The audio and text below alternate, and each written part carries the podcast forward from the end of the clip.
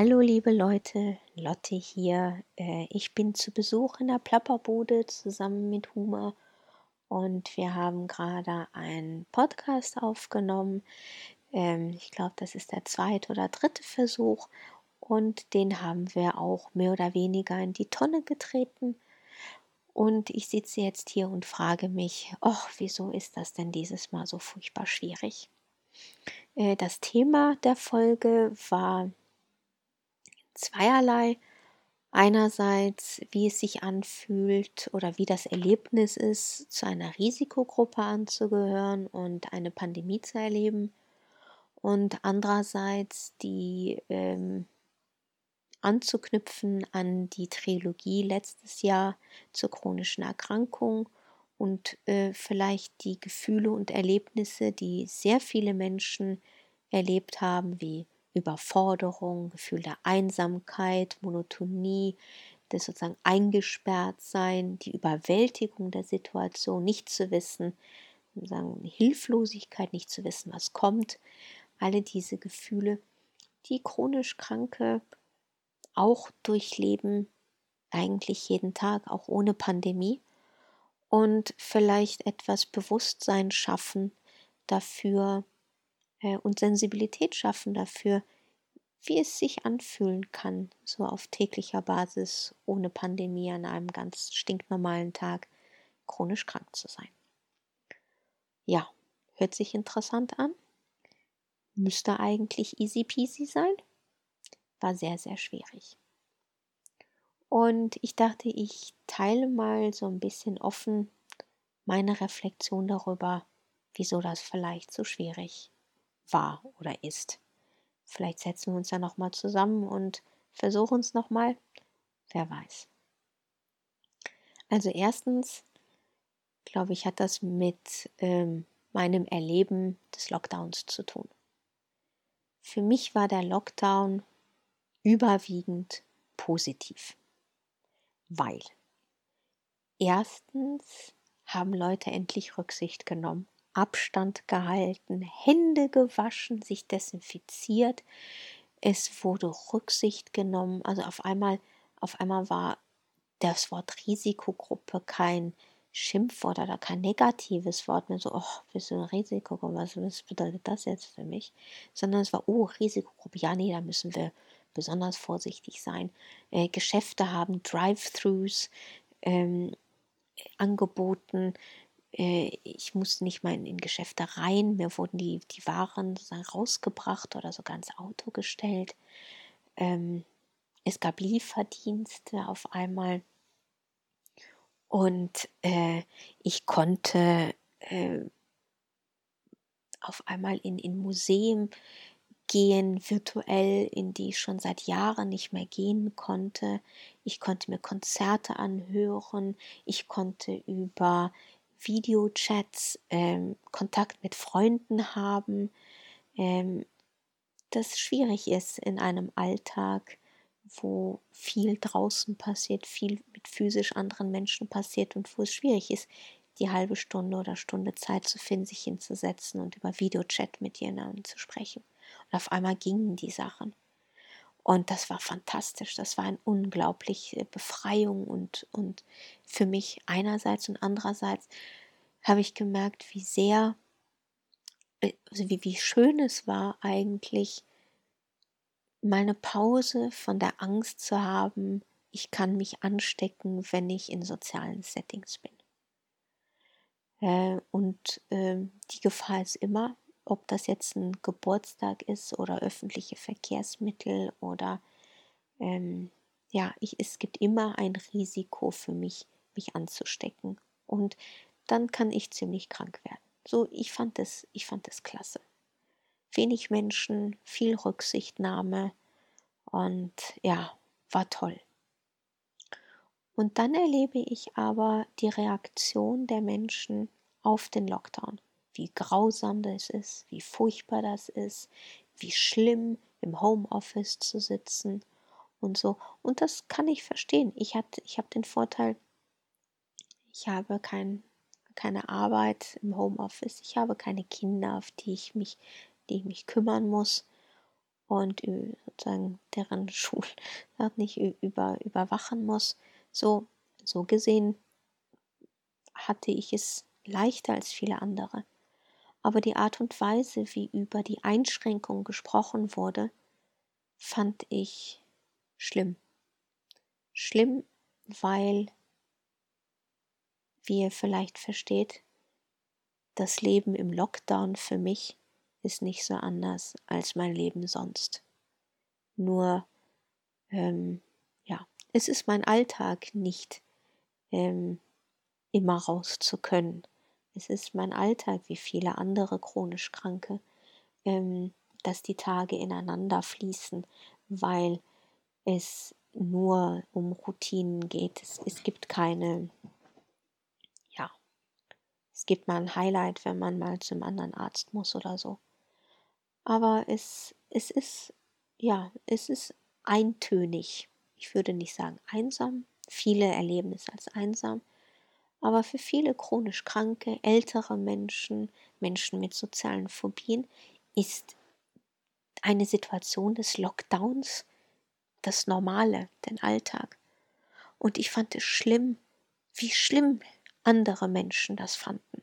Weil es kann ja nicht so schlimm sein, mein Leben. Meine Situation kann ja nicht so schlimm sein. Ähm, weil ich, ich, ich versuche ja das Beste aus der Situation zu machen. Das haben dann auch viele gemacht. Meine Güte, was da alles für kreative Sachen passierten in der Zeit, wo Menschen irgendwie zu Hause waren. So, aber wie redet man denn dann in einem Podcast darüber, dass, ähm, dass ich die Zeit, die andere so furchtbar finden, die mit Worten sozusagen, also beschrieben werden wie die schwere Zeit, das schaffen wir zusammen, das müssen wir nur aushalten, irgendwann wird's besser. Wie rede ich darüber und sage, ich fand die Zeit eigentlich ganz toll? Schwierig, weil äh, ich möchte ja nicht auch das Erlebnis anderer invalidieren. Und dann fiel mir ein, wie ich mich fühlte, als ich, ähm, als es mir so langsam klar wurde, ähm, dass eine chronische Krankheit bedeutet, dass es ein Zustand ist, der gekommen ist, um zu bleiben, einerseits, und andererseits, der im Laufe der Zeit mehr und mehr Einschränkungen mit sich bringt. Und die Verzweiflung, Überforderung, Angst, und alle die anderen Gefühle, Wut, äh, die wir in der Trilogie besprochen haben, wie, wie ich die auch durchlebt habe damals und auch teilweise jetzt noch tue. Aber dann die Balance zu finden zwischen dem einen und dem anderen, das ist schwierig. So, ja, das, das schwierig darüber zu reden. Zweitens, äh, ja, da geht es dann um sozusagen die, ja, könnte man sagen, der Matthäus-Effekt. Wer hat, bekommt mehr. Ja, also es ist nie, nie schön, Privilegien aufgeben zu müssen. Und es ist immer es geht immer sehr schnell, diese Privilegien wieder zurückhaben zu wollen, ohne Rücksicht auf andere Menschen. Und äh, was jetzt so nach dem, also nach den ersten Lockerungen passiert, ist, dass man ein Pendel schwingen sieht, die andere Richtung. Ähm, sogar hier in Norwegen, wo, wo wir eigentlich sehr gut damit klargekommen sind, ähm, sehr geringe Infektionszahl, sehr geringe Todesfälle, ein sehr niedriges R, ich glaube, das liegt bei 0,7 oder so, hatte schon seit März oder na, seit April. Ähm, und jetzt ähm, niemand hält mehr Abstand. Ähm, die Desinfektionsflaschen stehen unbenutzt in den Geschäften.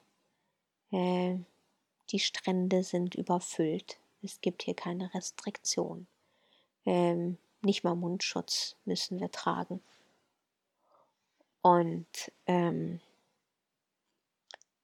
es, äh, ja, es scheint so, als ob die Menschen gar nicht es erwarten können, entweder infiziert zu werden ähm, oder es total zu ignorieren und einfach zu ihr normales, wenn man das überhaupt nennen kann, Leben zurückzukommen.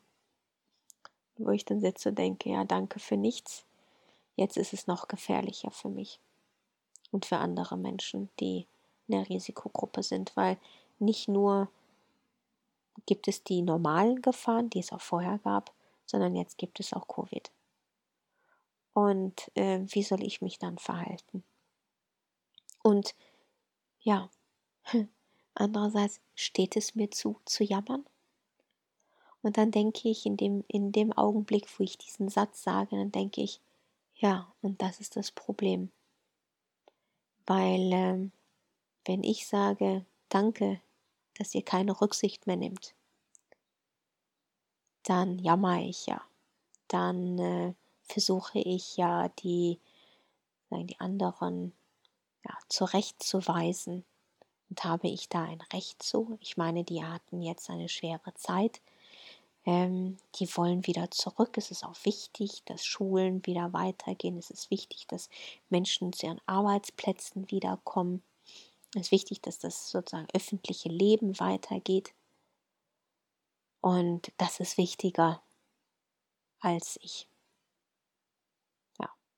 Und dann frage ich mich andererseits, ist es das? Ähm, ich scheine, bin, bin ich nicht wichtig?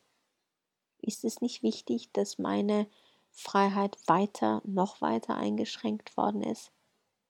Dass ich in der Zeit, wo ähm, meine Familie, die Kinder haben, die zur Schule gehen, dass ich einfach die nicht mehr treffen kann? Ähm, und was passiert im Herbst? Was passiert, wenn wir nicht mehr draußen sein können? Wie kann ich sie dann sehen? Freunde und Familie im Ausland. Wann werde ich die wiedersehen können? Auch wenn Flüge wieder gehen, auch wenn Norwegen wieder sozusagen ähm, mehr als Dänemark Urlaub zulassen würde. Viel zu gefährlich. Absolut viel zu gefährlich. Die müssten zuerst in Quarantäne, bevor sie überhaupt hier hinkommen könnten und mich besuchen. Und ich? Ich kann nirgendwo hinfahren. Viel zu gefährlich. Und das, das, was so schade dabei ist, ist, dass ich es als Jammern empfinde, das zu sagen. Und das sagt vielleicht ein bisschen über die, über die Sicht der Gesellschaft auf Risikogruppen, auf chronisch Kranke, wie wir auch in der Trilogie besprochen haben. Andererseits kann ich das unglaublich gut verstehen. Ähm, den Drang, endlich, wenn du, wenn du siehst, es gibt einen Ausweg aus einer Situation, die frustrierend ist, die, die Angst auslöst, die überwältigend ist, natürlich greife ich die mit beiden Händen in den Perioden, wo es mir gut geht, mache ich auch, da, da renne ich raus, als ob ich irgendwie greife die Möglichkeiten, als ob es keinen Morgen mehr gibt und dass ich unendlich Kräfte hätte. Natürlich verstehe ich das. Und das ist eine unglaubliche Ambivalenz. Auf der einen Seite das Verständnis zu zeigen und, und zu verstehen, wie, wie, wie sehr Menschen das Gefühl auch brauchen, in eine, wenn auch Illusion, Normalität wieder zurückzukehren, zumindest den Eindruck zu haben, irgendwas, irgendwas, was ich kenne, irgendwas, was mir Sicherheit gibt, irgendeine Routine, in der ich mich wohlfühle oder nicht, vielleicht nicht so wohlfühle, aber die zumindest, wo ich, wo ich eine Vorhersehbarkeit habe. Äh, natürlich wünschen wir uns das alles. Und die, den Wunsch, dass ähm, ich eine Zukunft planen kann. Also die Zukunft ist vorhersehbar. Ich kann planen. Es ist planbar. Und darüber zu sprechen, ohne einerseits das subjektive oder objektive Gefühl zu haben, ähm, da jammert jemand, andererseits den Bedürfnissen aller Menschen Freiheiten aus, also zu genießen und zu ergreifen, nicht abzusprechen. Das ist schwierig und das ist eine große Ambivalenz. Und ähm, drittens, ja, und wieder sitzt da eine Betroffene und spricht davon, betroffen zu sein. Uff, ich bin mehr als nur chronisch krank. Und ähm, ich habe das Bedürfnis auch zu zeigen, dass ich mehr als chronisch krank bin. Und wieder sitze ich hier, wieder in Anführungsstrichen, sitze ich hier in der Plapperbude und rede über chronische Krankungen. Und wie sich das anfühlt. So. Und viertens, es ist nicht schön, immer über diese negativen Gefühle zu sprechen, über diese ja, Überwältigung, Wut, diese, diese negativen Dinge, die, diese Ängste, ähm, die, die so allgegenwärtig und immer sind.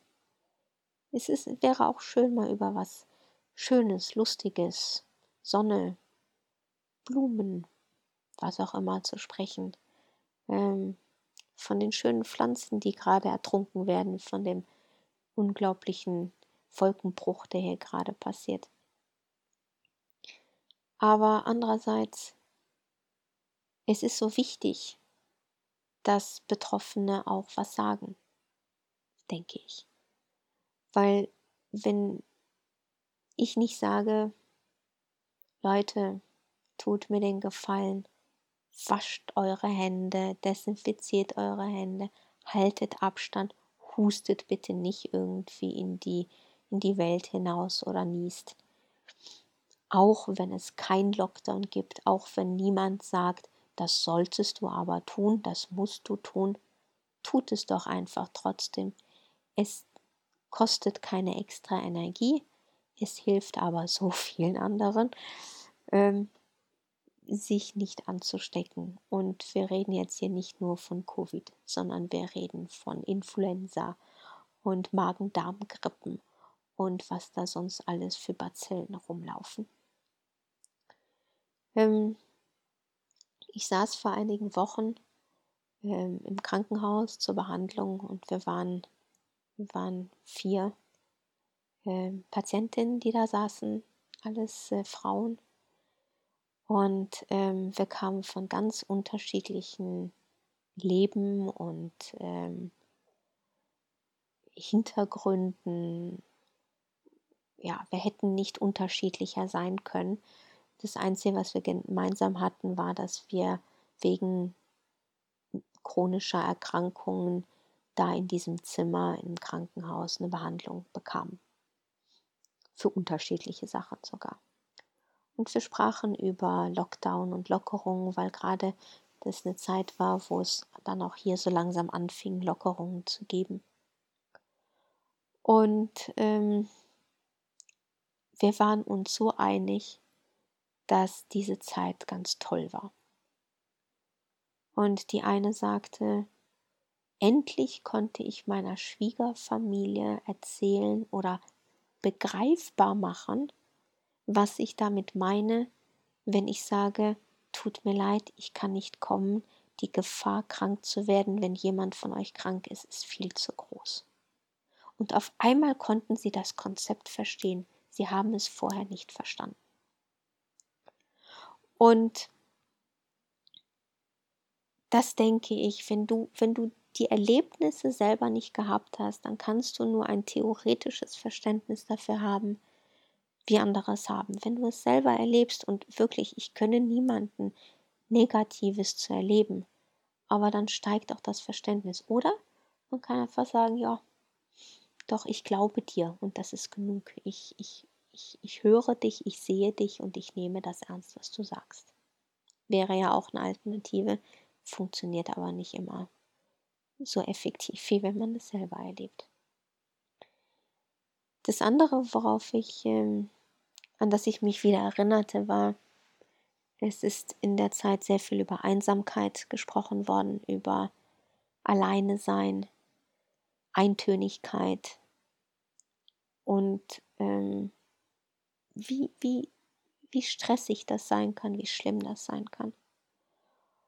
Und äh, mir ist da ein Erlebnis eingefallen, das ich vor vielen Jahren hatte, wo es äh, mir relativ schlecht ging und ich aber in der Zeit ähm, aus Mangel an Alternativen in einem Pflegeheim ähm, Stuhlgymnastik gemacht habe. Als, ähm, ja, wie würde man das auf Deutsch nennen? Ja, ich, ich war diejenige, die die Übungen vor, also eigentlich vortragen sollte, vorzeigen sollte. Äh, von Trainerin kann man hier nicht wirklich sprechen. Vorbewegerin vielleicht, wenn es das Wort auf Deutsch gibt. Und ähm, ich musste angelernt werden von einer Physiotherapeutin.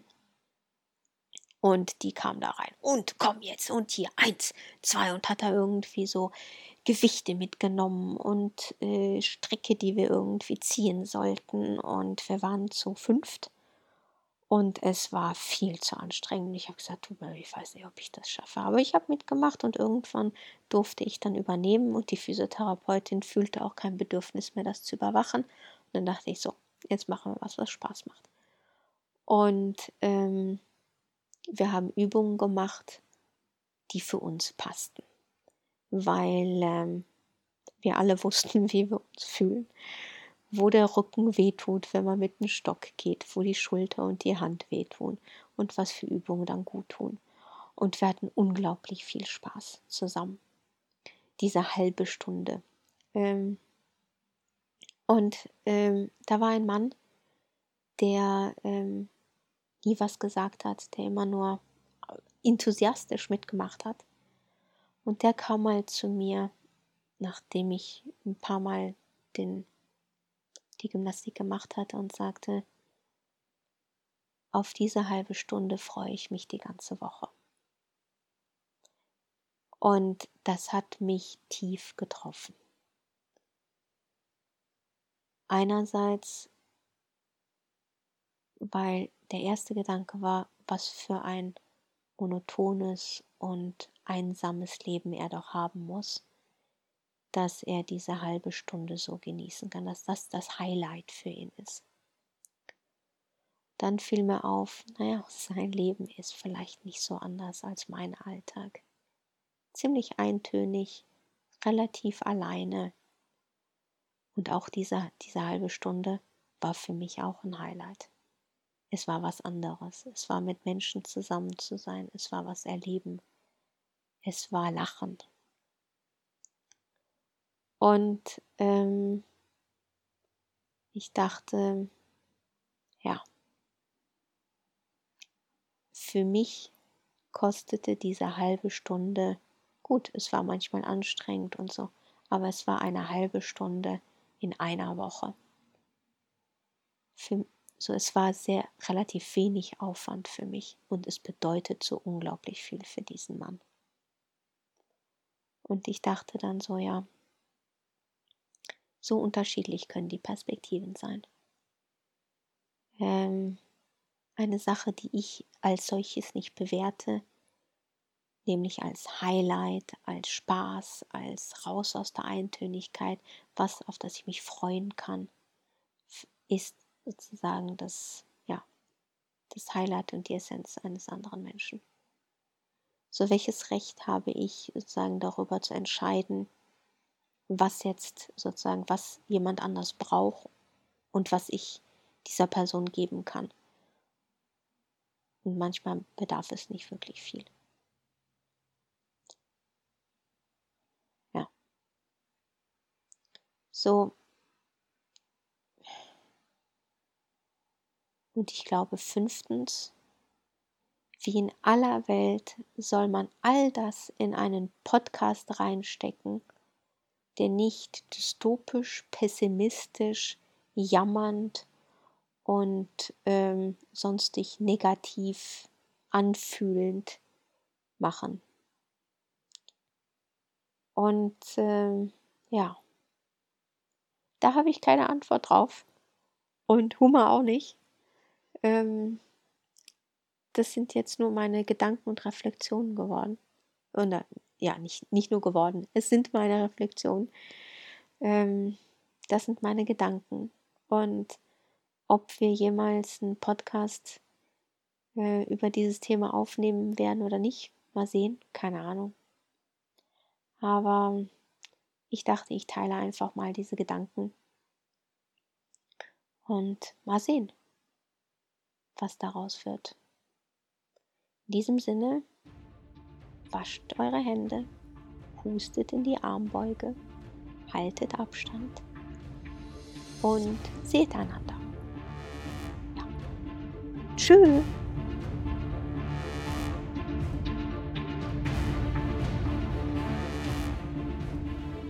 Das war Folge 11 der Plapperbude. Diesmal ein echter One-Take von Lotte allein. Wir hoffen, dass Ihre Gedanken und Perspektive für euch ebenso interessant waren wie für mich. Wenn ihr Fragen oder Anmerkungen zu dieser Folge haben solltet, könnt ihr sie wie immer als Kommentar auf plapperbu.de hinterlassen, bei Mastodon auf den Veröffentlichungstut antworten oder euch in unserer Matrix-Community beteiligen. Den Link dorthin findet ihr in den Show Notes oder auf plapperbu.de.